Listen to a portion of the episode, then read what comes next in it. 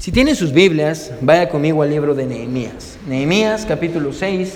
Estamos en una serie en el libro de Nehemías. Nehemías capítulo 6. Ahí en sus Biblias, Nehemiah chapter 6.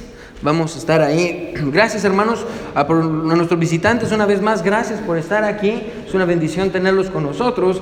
Esperamos que nos vuelvan a acompañar hermanos y, y ah, nuestra iglesia está creciendo. Amén. Buen trabajo hermanos. Ah, siempre tenemos gente nueva. estoy bien contento por eso. Nehemías, Nehemías capítulo 6. Ah, ya este es el sermón número 14. Hoy sí estoy en lo correcto. Sermón número 14 en nuestra serie de Nehemías. Amén. Antes de Job, ah, ya. Capítulo 6. Vamos a leer los primeros 14 versículos. Ah, y hoy en la tarde vamos a estar en el libro de Amós, en el capítulo 5. Vamos a terminar el capítulo 5 en el libro de Amós. So no se lo pierda. Ah, venga y no se quede dormido en su casa. Amén. ¿Ya están todos ahí? Amén. Les manda saludos el misionero José, que tuvimos el misionero. ¿Para dónde es él? ¿Misionero dónde es? Zacatecas, Zacatecas, amén. Ayer fuimos a comer con él y, ahí tuvimos un buen tiempo. Ahí fue hermana Raquel, hermano David también. Y ahí fuimos a comer a este lugar donde la gente pecadora va, ahí Golden Corral. Amén. So, amén. so, yo sé que a ustedes no les gusta eso, hermano. Yo sé que Golden que eso es pecado para mí, mal creados. Solo miro que el hermano Salvador se estaba a reír ahí al fondo. Ok. Uh, Nehemías capítulo 6, vamos a leer del versículo 1 al 14. La palabra de Dios dice así, quiero que me siga. Dice, cuando oyeron Zambalat y Tobías y Gesem el árabe y los demás de nuestros enemigos que yo había edificado el muro y que no quedaba en él portillo, aunque hasta aquel tiempo no había puesto las hojas de las puertas, Zambalat y Gesem enviaron a decirme, ven y reunámonos en alguna de las aldeas en el campo. ¿De dónde? Oh no. Ya, ya de ahí usted sabe que es malo, ya el nombre es oh no, amén, ya ahí usted sabe, este es un problema. Mas ellos habían pensado hacerme mal. Versículo 3, ahí subraya este versículo en su Biblia. Y les envié mensajeros diciendo, yo hago una gran obra y no puedo ir porque cesaría la obra dejándolo yo para ir a vosotros. Y enviaron a mí con el mismo asunto hasta cuatro veces y yo les respondí de la misma manera. Entonces Zambalat envió a, mí su criado para decir lo mismo por quinta vez, con una carta abierta en su mano, en la cual estaba escrito, se ha oído entre las naciones, y Gasmú lo dice, que tú y los judíos pensáis revelaos, ah, perdón, revelaos, y, y por eso edificáis tú el muro con la mira, según estas palabras, de ser tú el rey. Mira lo que dice el versículo 7. Dice, ah, y, que has puesto profetas que proclamen acerca de ti en Jerusalén diciendo, hay rey en Judá. Y ahora serán oídas del rey las tales palabras. Ven por tanto y consultemos juntos. Entonces yo envié a decirle, no hay tal cosa como dices, sino que de tu corazón tú lo inventas, porque todos ellos nos amedrentaban diciendo se debilitarán las manos de ellos en la obra y no será terminada. Ahora pues, oh Dios, fortalece tú mis manos. Vine luego a casa de Semaías, hijo de Delaya, hijo de Mejatabel, no le ponga así a su hijo, hermano Mejatabel, ah, porque él estaba encerrado, el cual me dijo, reunámonos en la casa de Dios dentro del templo y cerremos las puertas del templo, porque vienen para matarte. Sí, esta noche vendrán a matarte. Entonces dije, ¿un hombre como yo ha de huir? ¿Y quién que fuera como yo entraría al templo para salvarse la vida? No entraré. Y entendí que Dios no lo había enviado, sino que había, hablaba aquella profecía contra mí, porque Tobías y Zambalat lo habían sobornado, porque fue sobornado para hacerme temer así y que pecase y le sirviera de mal hombre, de mal nombre, con que fuera yo infamado. Acuérdate, Dios mío, de Tobías y de Zambalat Conforme a estas cosas que hicieron, también acuérdate de, Noadías, profetiza, y de los otros profetas que procuraban infundirme miedo. Amén. hoy vamos a considerar este pasaje. Ah, como les digo, ya este es el, sermón número 14 en nuestra serie ah, de sermones en el libro de Nehemías. Y, hoy ah, quiero predicar bajo el título, escuche, una gran obra. Hermano, lo que hacemos aquí es una gran obra. Amén. Ah, no, nunca vaya a pensar que lo que estamos haciendo aquí estamos jugando o no, hermano. Lo que estamos haciendo aquí es una gran obra. Amén. So, vamos a orar y vamos a pedirle a Dios que, que nos ayude eh, y que nos use de una manera especial. So, vamos a orar todos. Con los ojos cerrados, vamos a orar. Mi buen Dios que estás en el cielo, Señor, uh, yo te pido que tú uses tu palabra y que tú nos hables al corazón, Señor, y que tú nos muestres qué es lo que tú quieres que nosotros entendamos de ese pasaje, Señor, y por qué tú ah, lo has puesto, mi Dios, en tu palabra y lo has preservado para nosotros y, y cómo tiene mucha relevancia, mi Dios, para nuestras vidas. Dios, yo me escondo detrás de tu cruz para que tu nombre sea enaltecido, mi Señor, y no yo. Señor, úsame en esta mañana para motivar a los hermanos, mi Dios, a, entender que esta es una gran obra. Y mi Dios, entender que, que tenemos que estar todos firmes y fieles, Señor, en esto que tú nos has dado. En el nombre de Jesús oramos. Amén y amén. Pueden sentarse, hermanos.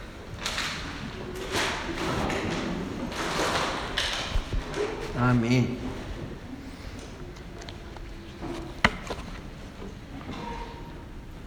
Una gran obra.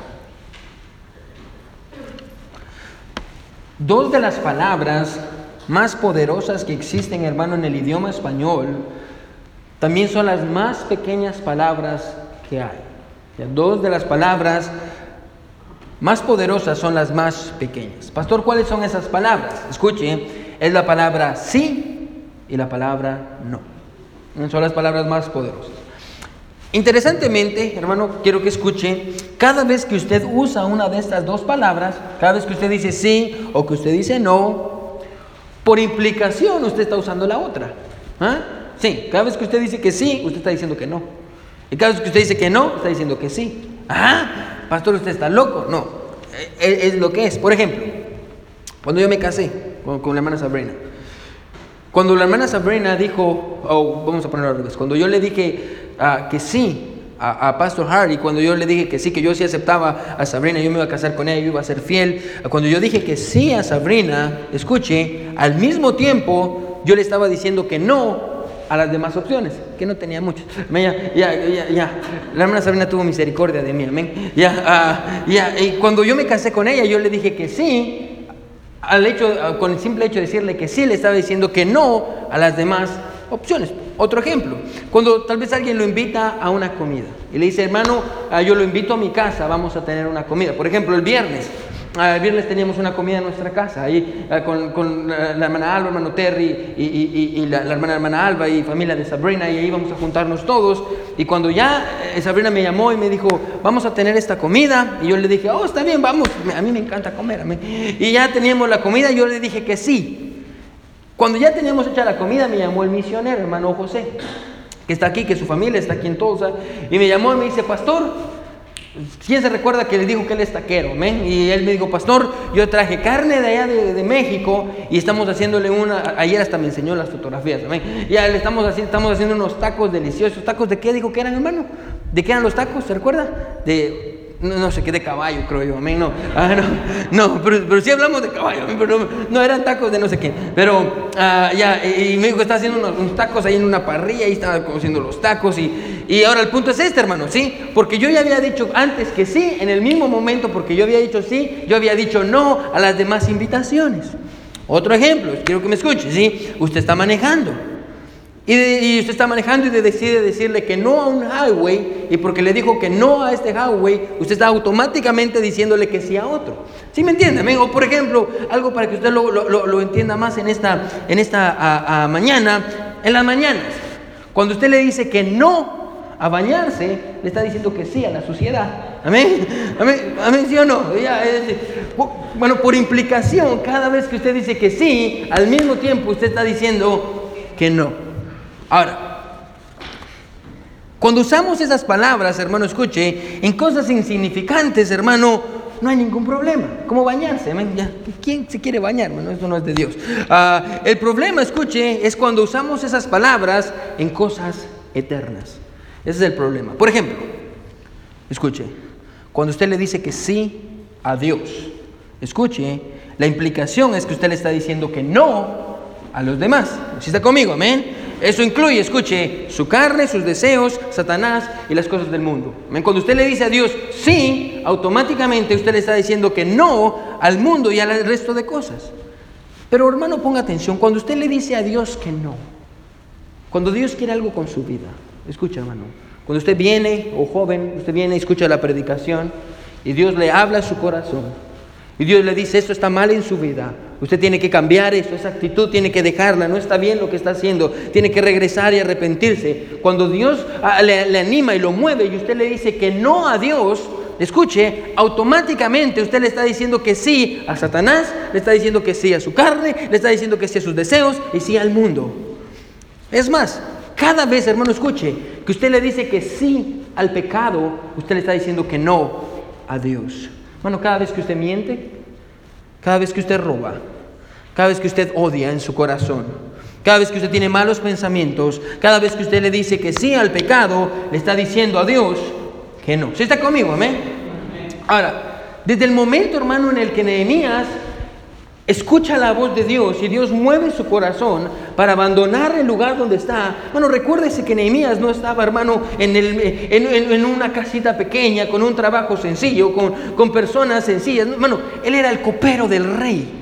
Bueno, una, de las mejores posiciones ah, en Israel, ah, perdón, en Persia. Recuerda que están bajo el imperio ah, persa y, y él, él servía el vino al rey y era la mano derecha del rey. En el momento en el que él le dice que sí a Dios, automáticamente le está diciendo que no al resto de opciones. Y es lo que vamos a ver en esta mañana, hermano. Y es lo que vamos a considerar en esta mañana. Vamos a ver cómo Nehemías, escuche, porque esto es importante, va a ser capaz de decirle que no a las demás opciones porque antes ya le había dicho que sí a Dios. Y lo que va a revelar eso en nuestros corazones, hermano, es que la razón por la cual nosotros a veces caemos en pecado y nos desanimamos y no queremos abandonarlo todo y no queremos servir a Dios, es porque probablemente no le hemos dicho a Dios que sí. Y todavía estamos luchando con algo en nuestra vida. So, vamos a ver hoy, hermano, cómo el enemigo viene intentando hacer algo en la vida de Nehemías. Y al final vamos a ver que eso lo puede hacer también en nuestras vidas. So, vamos a empezar a ver, y miren lo que dice el versículo 1 en sus Biblias. ¿Sí está conmigo? Amén. Amén, muy bien, así se hace. Versículo 1, capítulo 6, versículo 1 dice, Cuando oyeron Zambalat y Tobías y Gesem el árabe y los demás de nuestros enemigos que yo había edificado el muro y que no quedaba en el portillo, aunque hasta aquel tiempo no había puesto las hojas en las puertas, versículo 2, Zambalat y Gesem enviaron a decirme. Ahora paremos ahí. Quiero que escuche. A pesar, hermano, de los ataques que el pueblo había recibido de parte de todos sus enemigos, bajo el liderazgo de Nehemías, hermano, hasta este punto, hermano, ellos habían acabado el muro. De hecho, si usted mira, hermano, escuche, todo el muro y todas las puertas, más adelante lo vamos a ver, solo les tardó, eh, lo hicieron todo en 52 semanas. En 52 semanas lo terminaron, algo récord. Entonces, bajo el liderazgo de Nehemías, hermanos, ya habían terminado todos los muros, solo tenían que arreglar las puertas. Ese es el contexto del pasaje. Ahora, escuche, Zambalat, si usted no sabe quién es Zambalat, Zambalat era el gobernador de Samaria y Tobías, que era uno de sus amigos, junto con Gesem, que era una persona de Arabia Saudita, y el resto de enemigos del pueblo de Israel, que si usted toma un mapa en su Biblia y usted mira, son todas las naciones que están a la par, todos ellos estaban ah, tratando la manera de destruir al pueblo. Anteriormente, y usted se recuerda en el capítulo 4, ah, estos enemigos vinieron y empezaron a criticar a, los, a las personas que construían. Y empezaron a burlarse, ¿se recuerda? Y decían, oh, una zorra va a pasar y se van a caer los muros. Ustedes no van a hacer nada. Y la gente empezó a desanimarse. Y de pronto después dijeron, sí, vamos a venir y los vamos a matar a todos. Y después la gente empezó a desanimarse. Entonces Nehemías se paró y animó al pueblo y le dijo, vamos a pelear por nuestras familias, por nuestros hijos, por nuestras hijas, por nuestra esposa. Y vamos a pelear. Y la gente se animó y tomó su arma. Y, la Biblia dice en el capítulo 4 que con una mano estaban trabajando y con otra mano tenían el arma. Estos enemigos ya habían venido antes. Pero la Biblia dice esto, que esto es muy interesante, hermano, y quiero que ponga atención. La Biblia dice que, ah, pero cuando más los atacaron, o más, cuando entre más ellos fueron atacados por el enemigo, más fuerza ellos tuvieron para edificar. Y edificaron y terminaron. Ahora, ponga atención. Quiero que escuche. Primero, el ataque vino desde afuera. En el capítulo 4, el ataque está desde afuera, amén. Para desanimar al pueblo. Capítulo 5, el ataque empieza desde dentro. ¿Se recuerda? Empezaron a tomar ventaja de sus propios hermanos y empezaron a vender a sus propios hermanos. Capítulo 5. Ahora en el capítulo 6, escucha el enemigo. El ataque ya no va a venir desde afuera, el ataque ya no va a venir desde adentro. El ataque ahora va a ser dirigido hacia una sola persona. El ataque ahora va a ser dirigido en contra de Nehemías. Pastor, ¿por qué? Quiero que escuche esto en esta mañana. Pastor, ¿por qué? Ponga atención. Porque el enemigo sabe, escuche, que la única manera de destruir al pueblo de Dios, escuche, es atacando la cabeza. Se vuelvo a repetir. Satanás sabe que la única manera de destruir al pueblo de Dios es atacando la cabeza. El enemigo sabía, hermano, escuche, que el único que se interponía, escuche, entre ellos y el pueblo de Dios era Nehemías. Entonces, para poder llegar al pueblo de Dios y acabar al pueblo de Dios, era necesario primero acabar a Nehemías. Eso es lo que ellos van a hacer. Y, eh, es por eso que el enemigo quiere intentar acabar con él para poder tener una puerta abierta para la destrucción del pueblo. Escucha, hermano.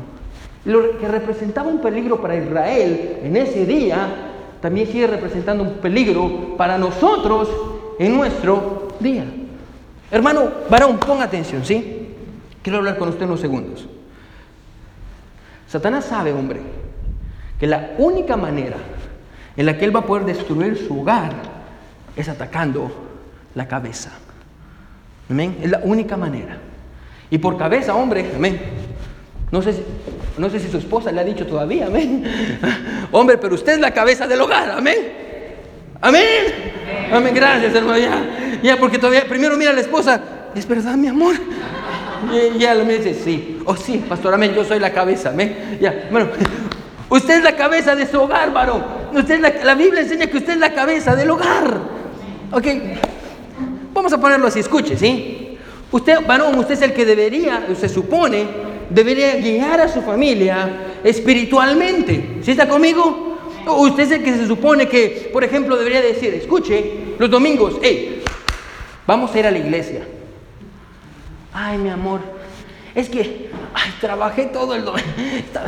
Mi amor, te voy a hacer tus chilaquiles ahorita en la mañana, mi amor. Y no vamos a la iglesia. Papi, papi, papi, no vamos a ir a la iglesia. Y ahí está usted, varón. Escuche, varón, usted es el líder. Ay, está bien, mi amor, no vamos. ¡No! No, hermano, eso no es ser un líder espiritual. Escuche, el varón, escuche, le voy a dar un ejemplo, hermano, por si usted no sabe. El hombre debería decir, ¿sabe qué? No. Yo no les estoy preguntando si vamos a ir a la iglesia, sí o no. Escuche, yo les estoy diciendo qué es lo que vamos a hacer. Es lo que hace un líder, amén. Amén. Amén. Gracias, hermano Salvador. Amén. Ya. Amén, pastor. Ya. Por ejemplo, otro ejemplo, escuche. Ahí está usted varón. Y de pronto mira a su niñita. Y su niñita sale de 5 años, 4 años. Y va con una minifalda. 4 años. Y va la nena y va caminando. Y, y usted la mira. Y usted dice, hey, ¿a dónde van? Y su esposa le dice, mi amor, es que vamos para allá afuera y, vamos al mall. ¿Y, por qué va vestida así mi niña? Escuche, mi hijo es una niña. Nadie se va a fijar en él. Eh, eh, escuche esto. ¿Sabe qué es lo que un hombre debería decir? escuche, un hombre, un hombre, un líder espiritual. No. Bueno, si ustedes viven bajo mi techo, ustedes van a seguir mis órdenes. Y ella no se va a vestir así. A propósito, hombre, quiero que me siga. Usted sabe cómo se viste una mujer provocativa, ¿sí o no? Bueno, si usted dice, ay, pastor, ay, pastor, yo no sé, hermano, lo voy a sacar de la iglesia, ¿men? Porque no es justo que usted no sepa. Usted sabe cuando una mujer es provocativa y que no, y no. Sí, sí, sabemos, amén. La pregunta es esta: ¿cómo es posible que aún usted sabiendo que es provocativo y que no, usted deja que su esposa se vista como ella quiere? Y usted no dice nada. Amén. mi, Biblia ahorita dice, ahí no van a decir amén. Amén, ya. Hombres, amén, hombres. Eh, los hombres somos los que decimos no, los que determinamos y decimos sí o no. Eso es ser un líder. Amén, un líder del hogar es el que dicta qué está bien y qué está mal. Usted es la cabeza, usted es la cabeza. A propósito, hermana, escuche. Cuando su esposo quiere ser el líder, no sea una piedra de tropiezo para él. Amén. Porque yo encontrado eso muchas veces. Que el hombre quiere ser el líder. Y el hombre tiene un corazón para servir a Dios. Y lo único que se interpone entre él y Dios es la esposa. Ay, mi hijo, no vamos a ir a la iglesia hoy. Ay, es que mira, no sirves para nada. Es que mira esto. Y el hombre quiere servir a Dios y su mayor problema es su esposa. La Biblia dice, hermano, que Satanás está interesado en destruir a la cabeza. Hermano, Satanás sabe que lo único que se interpone entre él y su familia es usted. Y hermano, déjeme decirlo con todo el amor del mundo. Hermano, más le vale hombre que usted aprenda a amarrarse los pantalones y ser el hombre de Dios en su casa. Amén. Más le vale eso. Más le vale eso. Bueno, no está bien. Bueno, Dios no quiere que usted sea, ay, sí, mi amor, sí que quieres, ay, ay, no, no, no, vas a pegar, mi amor, por favor, sí. tampoco le estoy diciendo que le pegue a su esposa. Lo único que le estoy diciendo, hermano, escuche esto, es que Dios es el diseño de Dios. Hermana, no, ay, pastor, usted es un machista. No. Yo creo que las mujeres son más inteligentes que los hombres en muchas áreas. Amén. Pero no es mi diseño. Yo no inventé la familia, es Dios. Y Dios dijo que el hombre es la cabeza. Hermana, y usted debería aprender a someterse. Amén. Lo que la Biblia dice. Si usted no se somete y el hombre no lidera, hermano, lo más probable es que sus hijos van a salir bien, bien.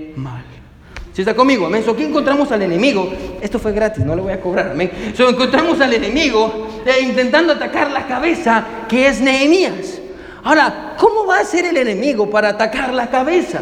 Ahora vamos a ver qué es lo que el enemigo va a hacer. Si está conmigo, amén. Mira lo que es el versículo 2. Ya vamos a terminar. Solo termino la introducción. Amén. Ah, versículo 2 dice, Zambalat y Gesem enviaron a decirme, ven y reunámonos en alguna de las aldeas en el campo de Ono, mas ellos habían pensado hacerme mal. Versículo 4, y enviaron a mí con el mismo asunto hasta cuatro veces y yo les respondí de la misma. ¿Qué dice? manera. Ahora, la primera estrategia que el enemigo emplea es esta, escuche. Vamos a decirlo así. Samaria estaba en este lugar. Aquí estaba Samaria. Aquí estaba Jerusalén. El lugar de Ono estaba en el centro. So viene el enemigo y dice, ¿sabe qué? Le dice a Nehemías, hey Nehemías, hagamos una cosa. Nosotros queremos ayudarte. El enemigo ahora quiere ser el amigo hagamos una cumbre mundial de líderes. Y desde que tú, Nehemías, eres el gobernador, vamos a juntarnos en ONU, nosotros, los líderes de Arabia Saudita y todos los líderes, y vamos a desarrollar políticas para ver cómo podemos ayudarlos a ustedes. Y, yo no sé, hermano, tal vez, tal vez lo que ellos estaban pensando era, era ayudar a Nehemías políticamente, o, o tal vez, hermano, era para darle algunos consejos, o tal vez, escuche, en la reunión Después de la reunión, Zambalat iba a enviar una carta al pueblo de Israel diciendo esto. Lamentamos informarles que en el trayecto de regreso desde Ono, el gobernador Nehemías colisionó con una gran roca, lo cual lo llevó a caer en un precipicio de más de 200 metros y a pesar de nuestros esfuerzos para salvarlo, tristemente murió. Tal vez querían matarlo. ¿me? Ahora, no sabemos con exactitud por qué querían que se juntaran ahí. Ahora no sabemos, ah, pero lo que sí sabemos es esto, que Nehemías, escuche, dice no. Pastor, ¿por qué Nehemías dijo que no? Si ellos nunca le dijeron que por qué se iban a reunir. Nehemías dice, no, no me voy a juntar con ellos porque Nehemías dice, ellos están pensando hacerme mal.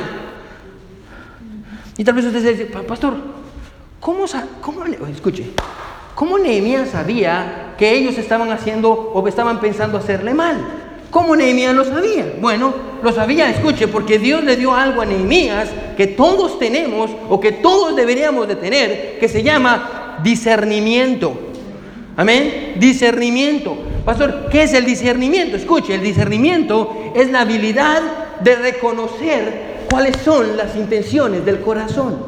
Ese es el discernimiento. Bueno, no importa cuán bonitas sean las palabras, o cuánto se adornen, o lo elocuentes que sean, o quién las está diciendo, o las cosas buenas que están haciendo. El discernimiento nos ayuda a ver más allá de las palabras y las acciones y nos ayuda a entender cuál es el deseo del corazón.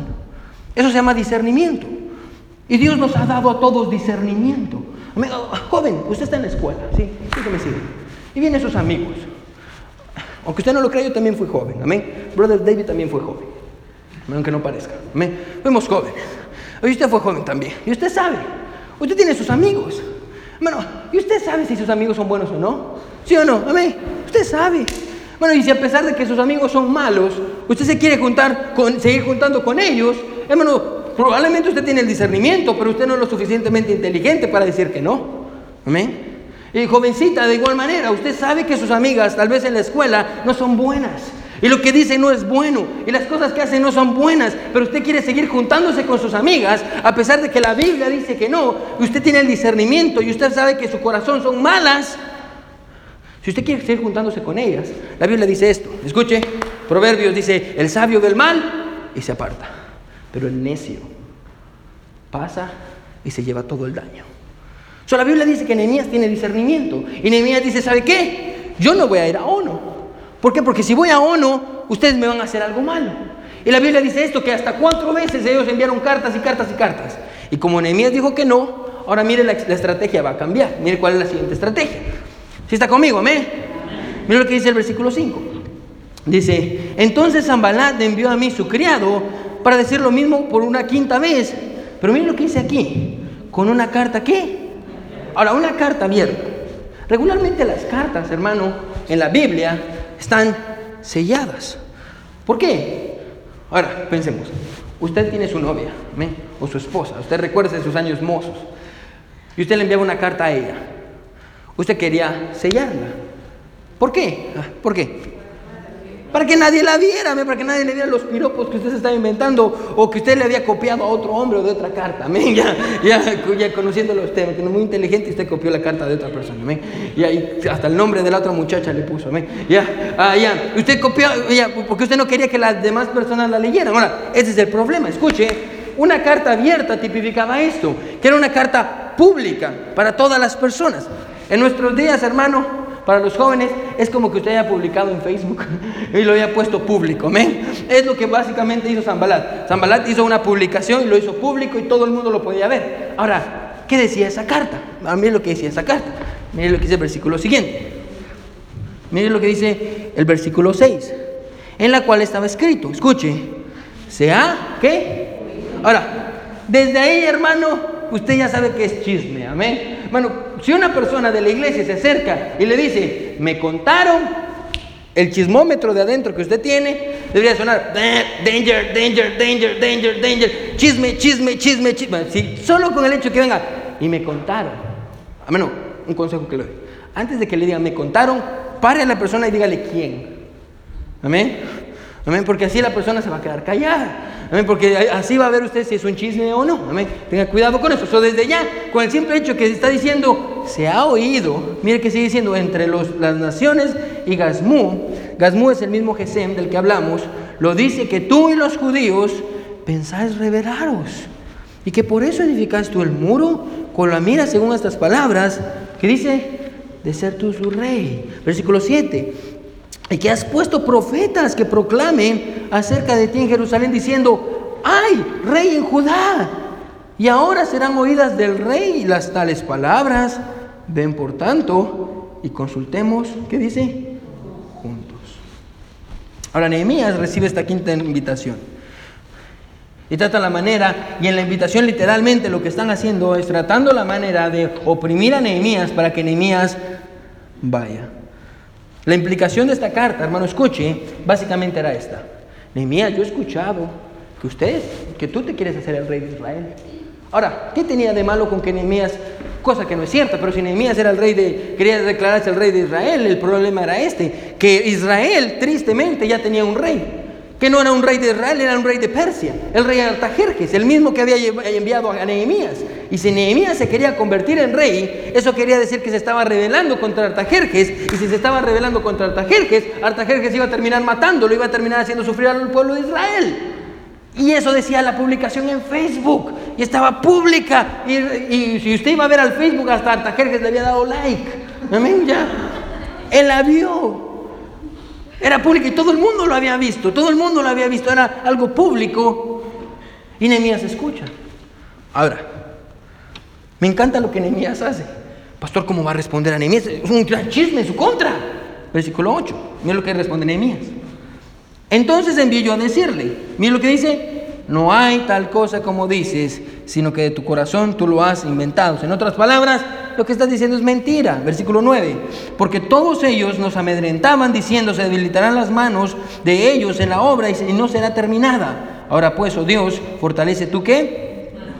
Ahora, Nehemías sabía que la razón por la que habían enviado la carta era para que dejara de trabajar en la, construcción del templo. Ahora, pongámonos, póngase usted en los zapatos de Nehemías. Usted recibe una carta y lo están acusando. Yo, lo quiero ayudar en esta mañana, me lo escuche. Y lo están acusando, ¿men? Y, y- y están diciendo algo de usted que usted no hizo. Y lo están acusando. Ahora, si usted hubiera sido Nehemías, hermano, escuche, lo primero que usted hubiera hecho es, oh, me están acusando. Usted hubiera ido, hubiera agarrado su celular y hubiera publicado en Facebook, amén. Gente hipócrita que solo sirve para andar diciendo chismes. Hashtag hija de Dios, amén. Es lo que usted hubiera hecho, amén. Y lo hubiera puesto en Facebook, sí. Esa gente hipócrita que no solo sirve solo para andar diciendo mentiras. Y después de eso usted hubiera ido a hablar con la hermana de la iglesia y con las hermanas y sus, sus amigas sobre el chisme. Y luego de eso usted hubiera hablado con toda su familia. Y por último, tal vez, hubiera ido a hablar con el pastor. ¿Le suena conocido, amén? ¿Le suena conocido? Del ejemplo de Nehemías, hermano, escuche. Del ejemplo de Nehemías, escuche, y de mi experiencia. Que no tengo mucha, pero créame lo que tengo alguna en cuanto a esto. Escuche, yo le puedo decir lo siguiente. Escuche, le voy a dar un consejo. La mejor manera, escuche, de silenciar las falsas acusaciones en su contra, escuche, es seguir haciendo aquello que Dios lo llamó hacer. Es la mejor manera. Mano, no ponga indirectas en Facebook. Amén. No le cuente a todo el mundo su problema. Y le voy a decir algo, no, tal vez usted no lo sabía, pero se lo voy a decir. A la mayoría de personas sus problemas no le importan. Ouch. Ya. Bueno, a su vecino no le importa. A su vecina no le importa. A ellos no les- lo que ellos quieren, hermano, eh, soy bien honesto con ustedes, amén. Lo que ellos quieren es chisme, amén. Quieren saber qué le va bien, qué le va. A ellos no les importan sus problemas, amén. No les cuente sus problemas. Bueno, no vaya con ellos. Mano, no se preocupe, escuche, por aquello que no puede cambiar. Mano, usted no puede cambiar la mente de todo el mundo sobre usted. Mano, usted no, escuche, usted no puede tener control sobre las cosas que los otros hagan o las cosas que otros digan o las cosas que otros piensen, pero usted sí puede tener control sobre lo que usted hace. Pastor, ¿qué tengo que hacer? Siga haciendo aquello que Dios lo llamó a hacer. No pierda su tiempo en, en chismes. No, no pierda su tiempo en eso. La mejor manera de silenciar acusaciones falsas en su contra es seguir haciendo lo que Dios lo llamó a hacer. Nehemías dice, no, eso es mentira. Me voy a regresar a edificar lo que Dios me llamó a hacer. No le ponga importancia. amén. Pastor, pero es que no. Pastor, es que mire lo que me dijo. No. Pero mire, va a ser un siguiente ataque. Quiero que me siga, ya vamos a terminar. Versículo 10. Si está conmigo, amén. Versículo 10 dice, vino luego a casa de Samaías, hijo de Delaya, hijo de Mejetabel, como a Betabel, pero bueno, porque él estaba encerrado. ¿Por qué estaba encerrado? Estaba en un tiempo espiritual, vamos a decir así. El cual me dijo, reunámonos en la casa de Dios, ¿dentro de dónde?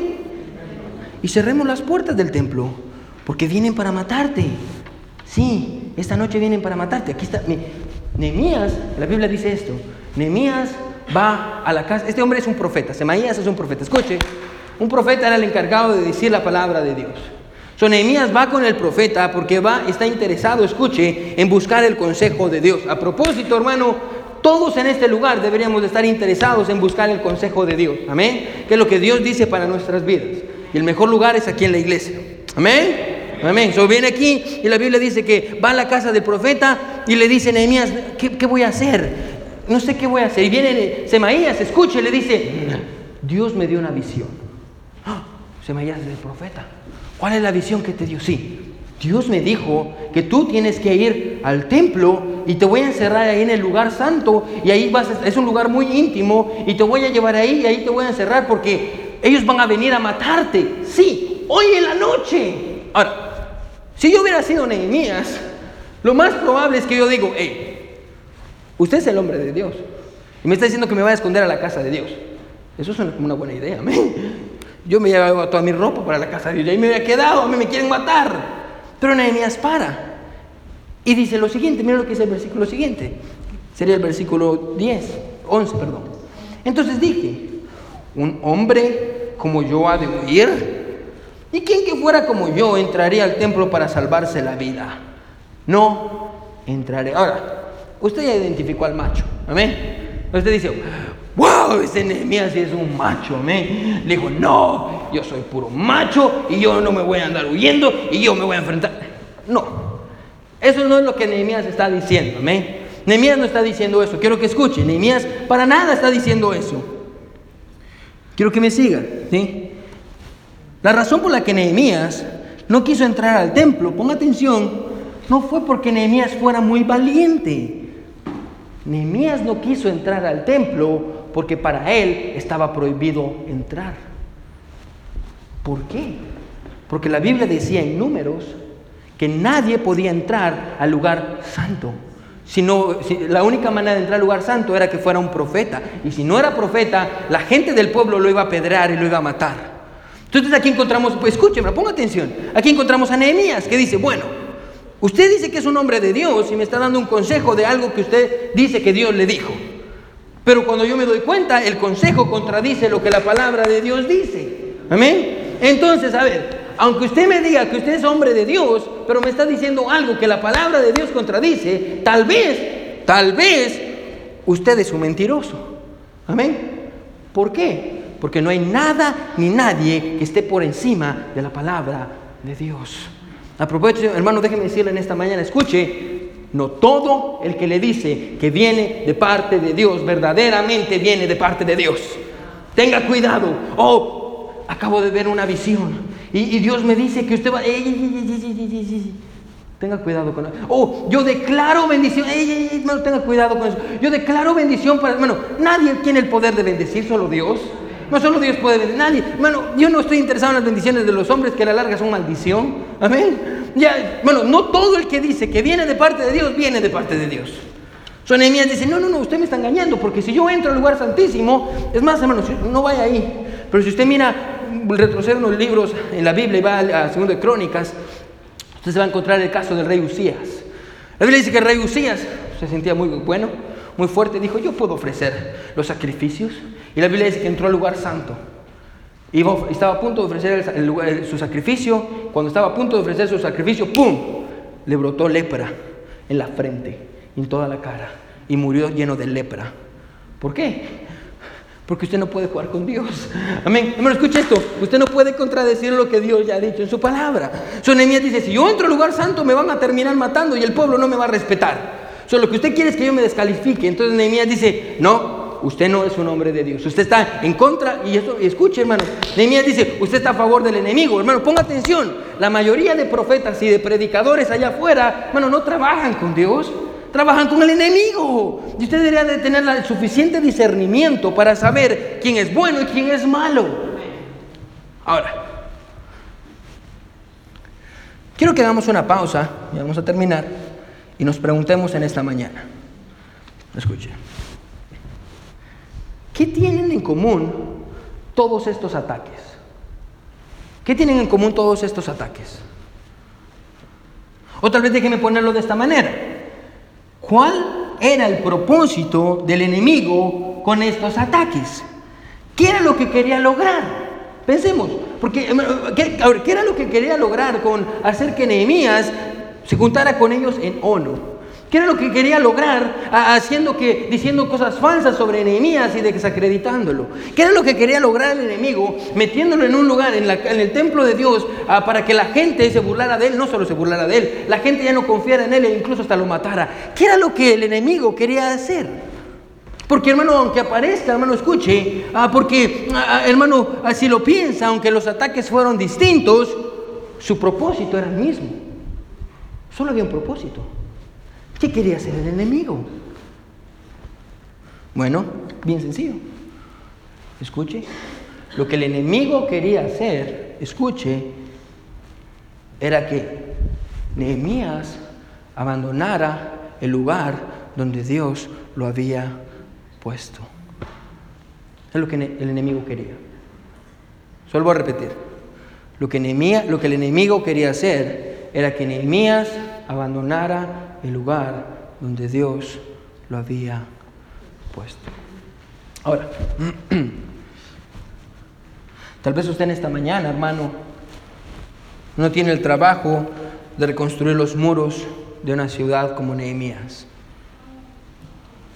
Bueno, pero con toda la autoridad de la palabra de Dios, bueno, puedo asegurarle, escuche, que lo que Nehemías, lo que el enemigo quería para Nehemías hace más de 2500 años, el enemigo sigue queriendo para usted este año, este día, en esta iglesia.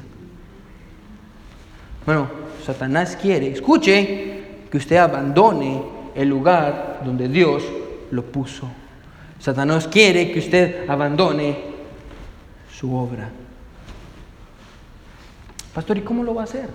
Bueno, para hacerlo, escuche, va a usar las mismas estrategias que usó con Nehemías. Bueno, por eso tenemos la palabra de Dios.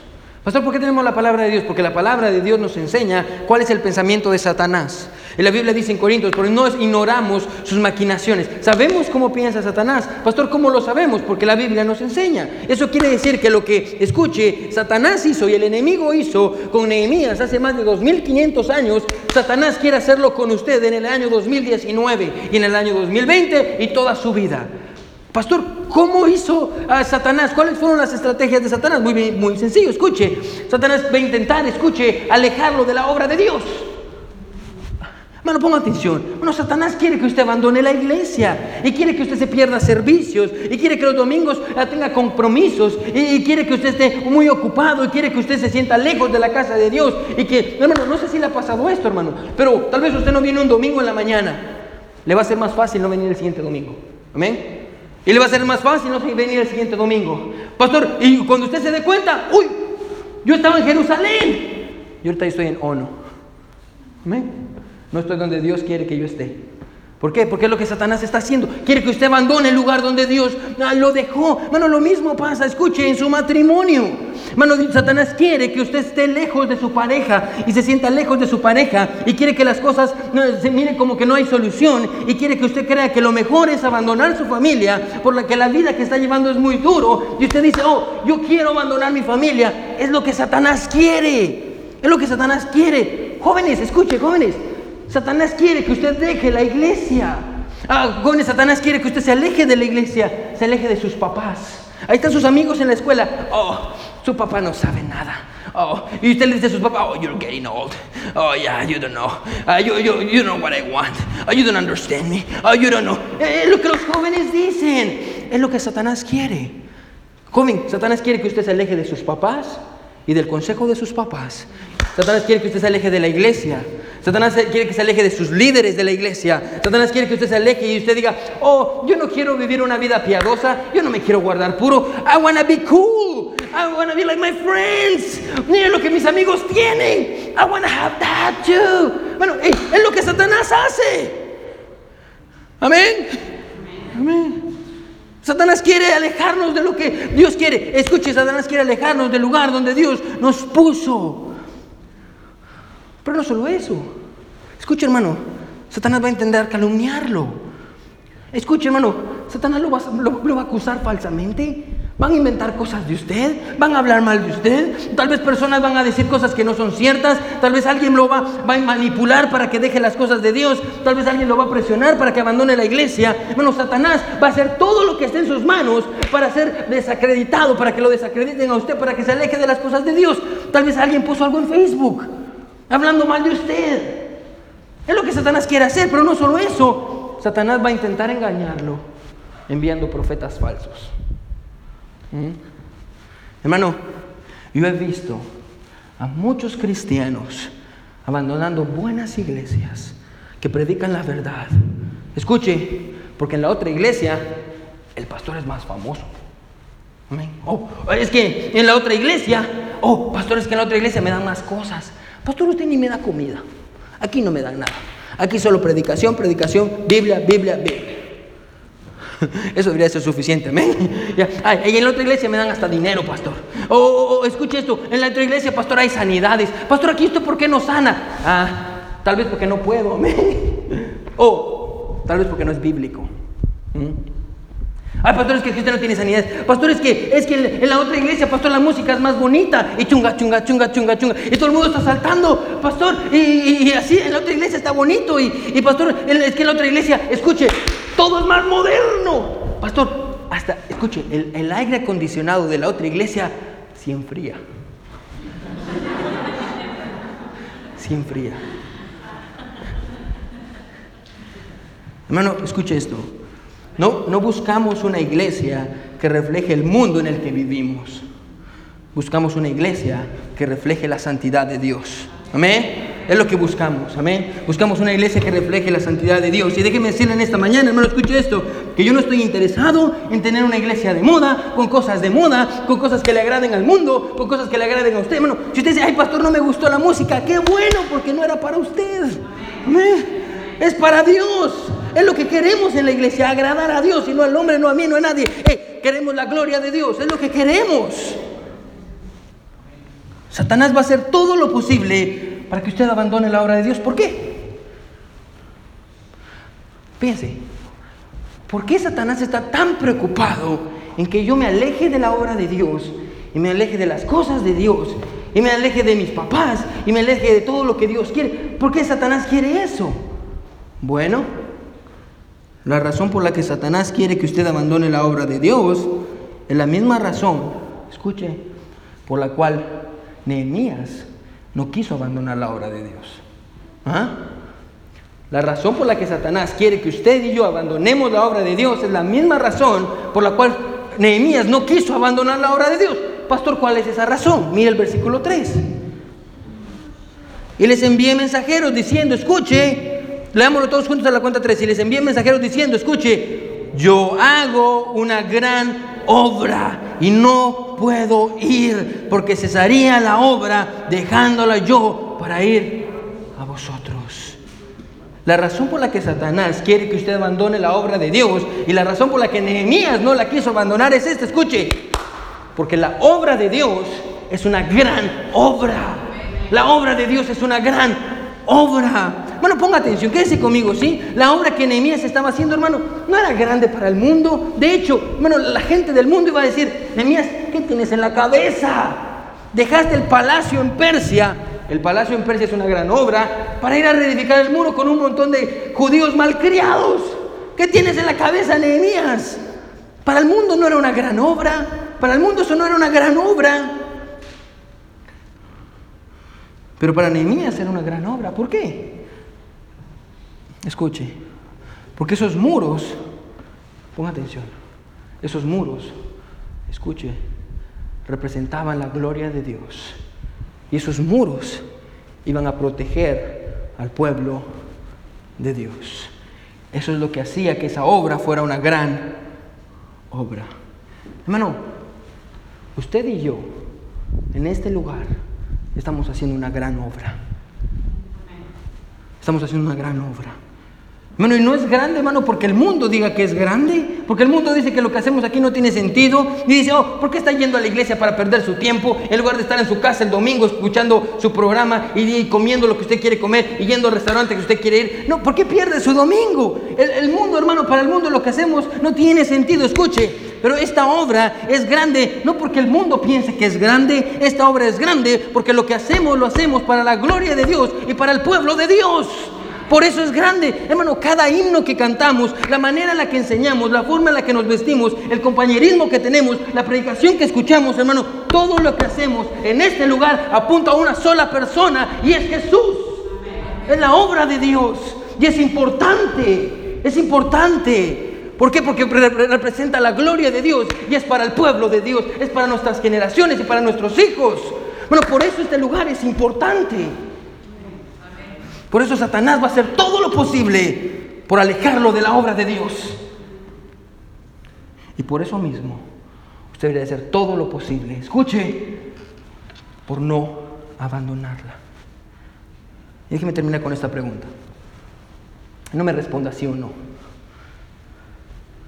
¿Usted considera que esta es una gran obra? Porque si la respuesta es sí, Escucho, porque si la respuesta es sí, la pregunta entonces sería, ¿por qué usted la está, la está tratando como que no valiera?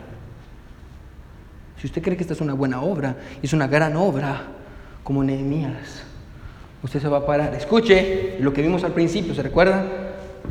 Usted va a decir, le va a decir que no a las tentaciones. Ponga atención, le va a decir no a las distracciones. Le va a decir no a sus amigos. Le va a decir no a la familia que vino el domingo cuando usted tenía que estar en la iglesia y vino y ahora tiene que atender a su familia. Le va a decir que no. Pastor, ¿por qué le va a decir que no? Porque antes, escuche, usted ya le había dicho que sí a Dios. Esta obra es grande.